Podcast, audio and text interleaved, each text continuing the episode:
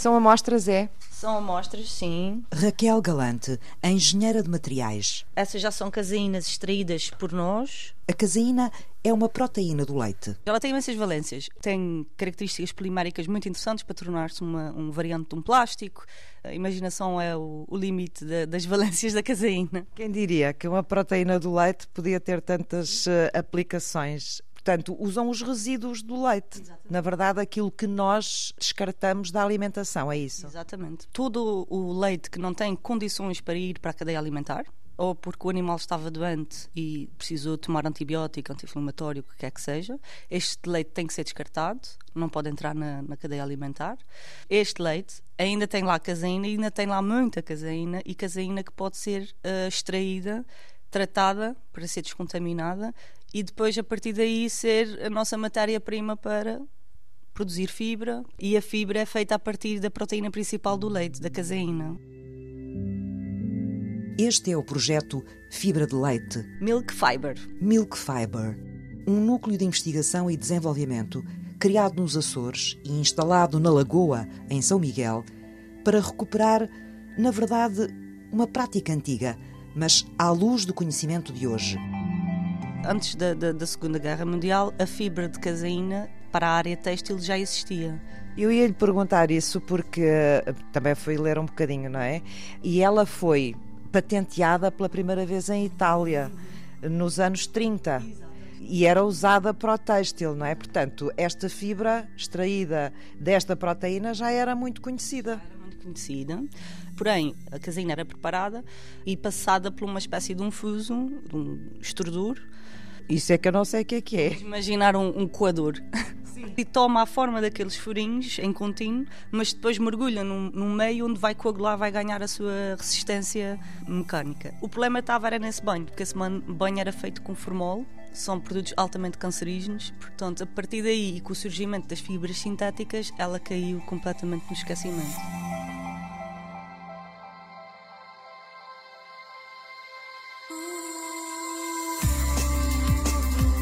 Então, por que é que vale a pena, Raquel, ir recuperar esse conhecimento tão antigo e recombiná-lo, como estava a dizer? Pelo potencial da própria caseína em si, em várias áreas. Ela tem praticamente todos os aminoácidos essenciais na sua estrutura. Ela, se for transformada nas fibras que depois podem dar pensos dérmicos, depois podem dar tecidos, ela tem uma capacidade biocompatível muito elevada. Então, para peles sensíveis, dermatites atópicas, feridas de dificuldade de cicatrização, como os pés diabéticos, como as úlceras de pressão, pensos feitos de caseína têm um potencial muito grande, porque esses, esses aminoácidos que lá, lá, estão vão acelerar e promover a cicatrização do, dos tecidos. Na área médica, digamos assim, tem estas valências que vale muito a pena explorar. Ainda para mais, porque aqui na região dos Açores nós temos a fileira de leite que tem muita importância para o setor económico dos Açores.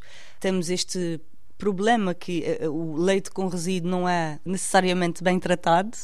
As vacas também têm mastites, também têm esse tipo de doença.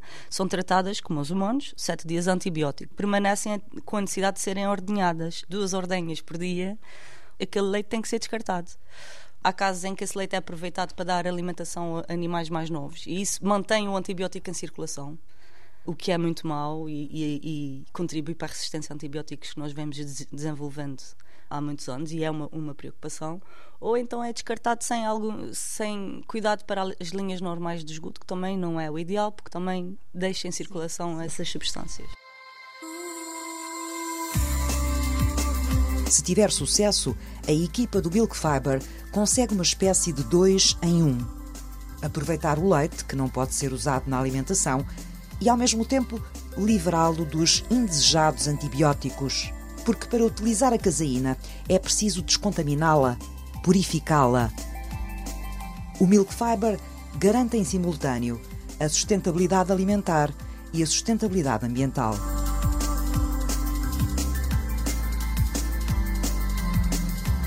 A equipa trabalha há três anos na construção de uma tecnologia amiga do ambiente, que extraia dos resíduos do leite a caseína e depois a transforma em fibras. A ideia partiu da empresa Fibernamics, onde a engenheira do ambiente Raquel Galante investiga. E a ela juntou-se o Inova. Que é o Instituto de Inovação Tecnológica dos Açores, tem as competências muito bem desenvolvidas na área alimentar e na área do leite mas também tivemos parceiros como a Universidade do Minho e a Universidade de Lisboa, através do Instituto Superior Técnico, que também se aliaram a nós e tiveram alunos de mestrado a fazer as suas teses, a ajudar também a explorar esses caminhos. E com eles decidimos então criar este núcleo para desenvolver conhecimento à volta da fibra láctea, fazer esses estudos a três níveis: a extração da caseína propriamente dita, com qualidade, com graus de pureza interessantes, sem, de maneira biológica, sem ter químicos aqui à volta. Depois, tentar transformar essa caseína na fibra à macroescala, não é fibra mais virada para o têxtil ou para essas aplicações, e tratar essa fibra à nanoscala. A ideia é que o conhecimento gerado possa então dar origem a novos projetos, fazer o motor de arranque, sim. validar aquilo que já foi desenvolvido e já pensando em projetos de transferência de conhecimento sim. para produtos. E resultou? Felizmente conseguimos esses processos todos. Temos caseína que conseguimos extrair por via biológica, portanto não acrescentamos nenhum químico, acrescentamos uns, uns fermentos, se podemos dizer assim. Os processos foram todos muito pensados e cuidados para serem tanto quanto possível sustentáveis conseguimos extrudir fibra e fiar fibra, tal e qual como se fosse uma fibra têxtil. É impressionante, a gente não consegue imaginar uma fibra do leite transformada num tecido. A nível de saúde e de sensibilidade eh, dérmica, traz imensas vantagens. Obviamente que não vai substituir o tecido massivo da produção de roupas, mas para a área específica, para doenças específicas, onde há muita falta de. Normalmente é só o algodão e às vezes o algodão não, não é o suficiente mas aqui a caseína demonstra um potencial fantástico. Os três objetivos foram conseguidos e a tecnologia está pronta a ser usada para criar produtos novos. Há um projeto piloto que já dá os primeiros passos. É o Milk for Wound Care, que foi agora aprovado pela Fundação para a Ciência e Tecnologia. Vai envolver alguns atores muito interessantes. A Universidade de Santiago de Compostela, que se juntou aqui ao Ramalhete, a Universidade do Minho, o Instituto Fior Técnico, a Egas Muniz e também o Brasil, através do Instituto Zootécnico de São Paulo. Aqui já temos a fibra extraída da caseína, não é? Embora esta é que nós chamamos a macrofibra, portanto a fibra que se consegue ver. O... Parece um novelinho de algodão. Um algodãozinho. Há, que, há quem lhe chame também, não é? Uh, lã do leite. Também, também. Faz lembrar a lã, então pode-se chamar assim. E depois temos aqui a fibra à escala nano. Exatamente fica muito diferente o aspecto, não é? Não, Parece assim um conjunto de palhinhas fininhas. Um, um, emaranhado, mas estamos a falar num emaranhado em que cada fiozinho deste é para aí um décimo de um cabelo. É mesmo, mesmo, mesmo, mesmo, mesmo exato, nano. Exato. É a mesma arquitetura que nós temos na nossa pele.